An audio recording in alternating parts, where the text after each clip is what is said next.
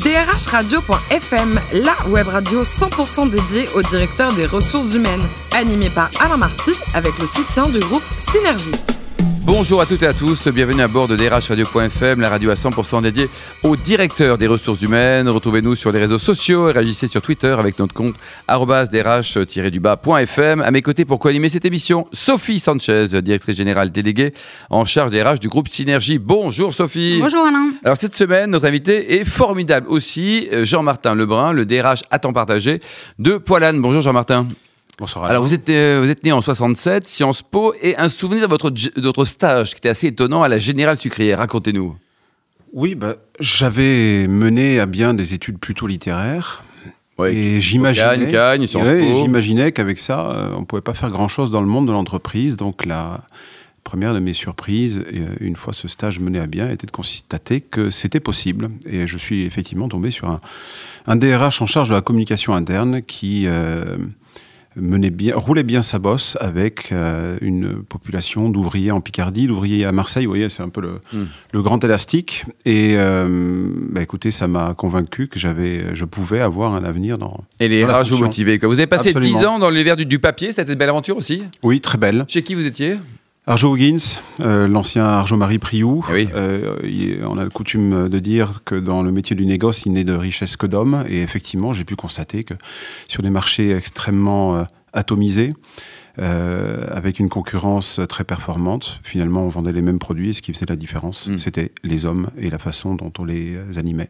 Ensuite, 12 années au sein du groupe euh, Sonépar. C'est un groupe qui est familial, discret et, et géant, et fort. C'est un groupe euh, originaire du nord de la France, donc qui cultive une forme de, de discrétion, euh, qui était un leader français, qui est devenu européen et qui est devenu planétaire, qui aujourd'hui pèse quelque chose comme 40 000 C'est personnes. quoi le métier? Qu'est-ce qu'ils vendent? Distribution de matériel électrique, 100%. 100% distribution professionnelle. donc. Et donc, depuis euh, 2016, vous avez décidé d'être DRH à temps partagé. C'est un choix Vous avez marre d'avoir qu'un seul patron? Oui, euh, un une choix. recherche d'une quête de liberté C'était quoi? En quelque sorte, je me suis rendu compte que c'était le, c'était le bon moment euh, pour euh, voler de mes propres ailes, tout simplement. D'accord. Donc j'ai choisi effectivement de non pas d'ouvrir un restaurant, ce que j'a- j'aurais pris un risque euh, énorme pour euh, ma clientèle et pour ma vie On familiale. serait venu quand même euh, déjeuner, dîner chez vous. vous je n'en pas, suis hein. pas sûr, je n'en suis pas sûr. Ah bon. Mais euh, bref, j'ai continué à faire ce que je pensais savoir faire, c'est-à-dire être Et, DRH. et parmi vos clients, vous comptez cette euh, maison Poilane? Alors, En mot sur l'histoire et la réalité de cette PME qui est dirigée par une femme formidable, Apollonia Poilane?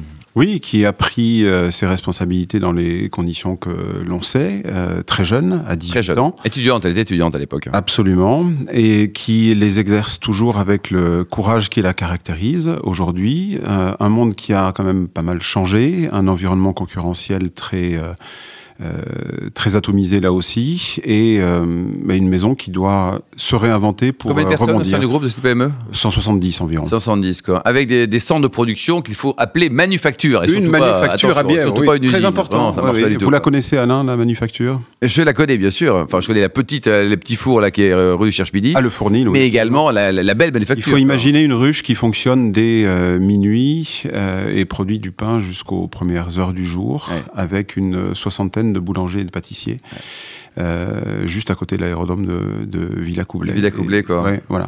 Et le, le groupe a une résonance aussi internationale, hein, parce qu'il y a des Oui, présences notamment en Angleterre. En Angleterre, à Londres, et puis à, à Anvers, plus récemment. Londres, euh, Poilane y prospère depuis une dizaine d'années maintenant. C'est fou, hein. Sophie Sanchez, est-ce que vous aimez le pain poilane? Oui, j'adore. Notamment le pain, il n'y a pas que du pain. Oui, oui, j'adore ouais, le, le pain poilane. Il n'y a que fan club. On pose une petite question à Jean-Martin?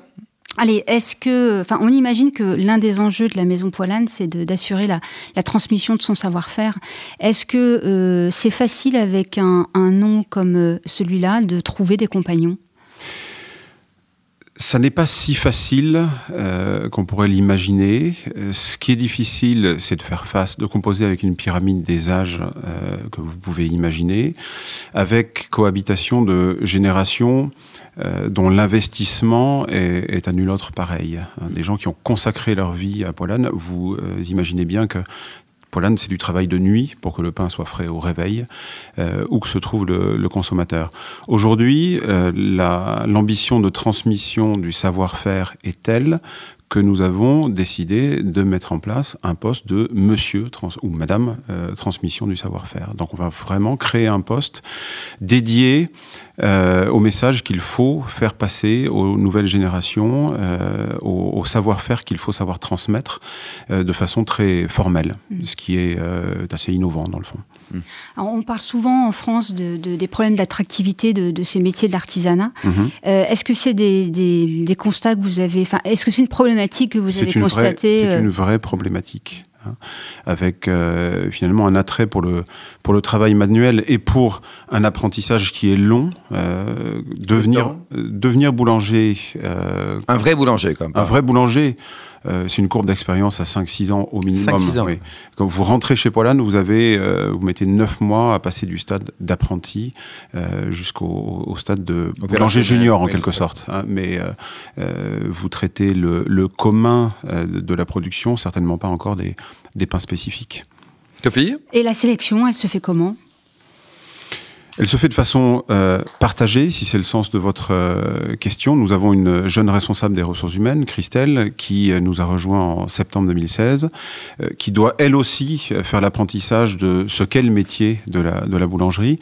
Euh, et en fait, on, on fait passer toute une batterie de, de tests dans le registre de la décision prise à plusieurs avec les opérationnels qui seront les patrons du jeune boulanger demain.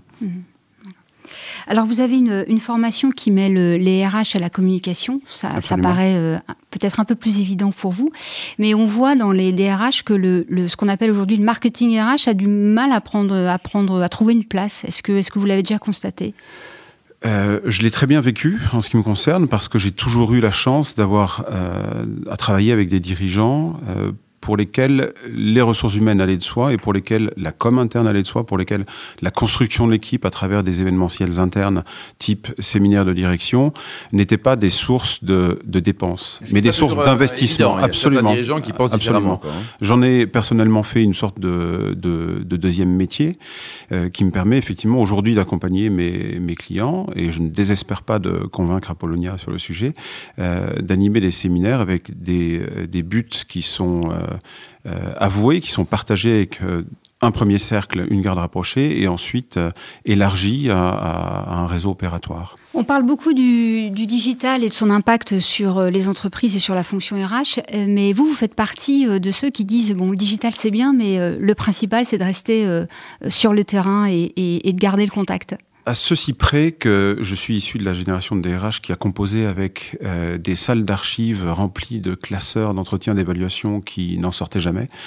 Euh, J'ai pu, au sein du groupe Sonépar, qui m'en avait donné les moyens, mettre en place un outil euh, justement de développement RH avec euh, saisie du CV par les intéressés, saisie des entretiens d'évaluation par les managers, bourse d'emploi, euh, revue RH au sens euh, comité carrière, grâce à ce même outil.